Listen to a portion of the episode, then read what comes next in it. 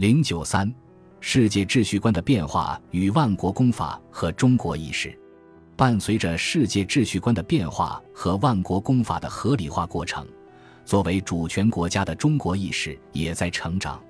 中国这一观念具有悠久的来源，在于边缘，主要是指蛮夷。相对的意义上，传统的中国观念不仅意味着地理上的中心区域，而且更意味着文明和教化的中心。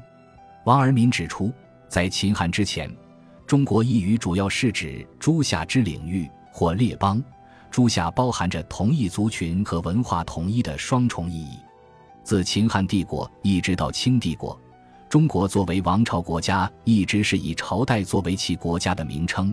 朝代的更迭，同时就意味着国号的变更和新统、新政权的建立。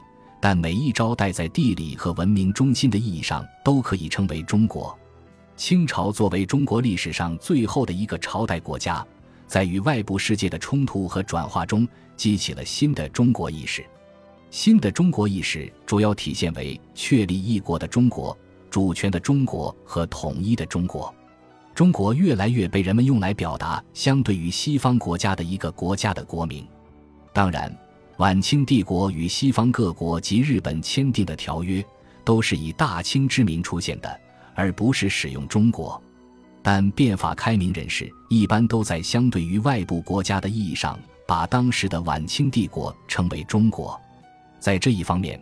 万国公法观念起到了催化剂的作用。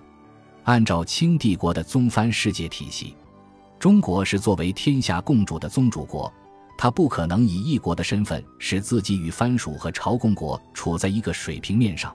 他的国际平等观是君临天下，一视同仁的对待朝贡国。但国际法、万国公法则以彼此平等的主权国家的存在为前提。罗马帝国和清帝国的宗藩世界体系都不可能设想这种意义上的国际法。如郑观应认识到，只有各个国家都把自己看成是万国之一，国际法才能通行。公法一出，各国皆不敢肆行，实于世道民生大有裨益。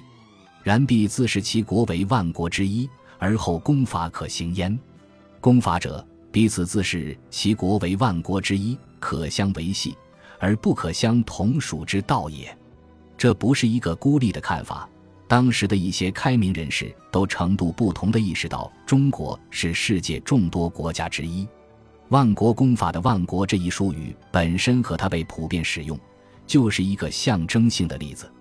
万国意味着国际社会大家庭是由众多国家组成的，每一个国家都只是其中的一员，中国当然也不例外。人们将中国作为世界万国之一加以限定，目的是要求中国能够以平等的国际成员身份加入万国公法的体系之中。这一立场是另外两种立场的对立者和替代者。对于严华夷之防的中国保守主义者来说，中国是上方之国，其他国家不能与其具有平等的地位，他更不能接受起源于野蛮世界中的法律规范。这是以中国为中心，拒绝加入国际法体系，自外于万国公法之外。但对于西方殖民主义者来说，被征服的中国没有资格享受国际法所规定的权利。这是以西方为中心，把中国排除在国际法之外。事实上，中国曾经不平等地对待外来国家，此时越来越变为外来国家不平等地对待中国。治外法权和片面最惠国待遇是近代大量不平等条约中损害中国主权最严重的两种条款。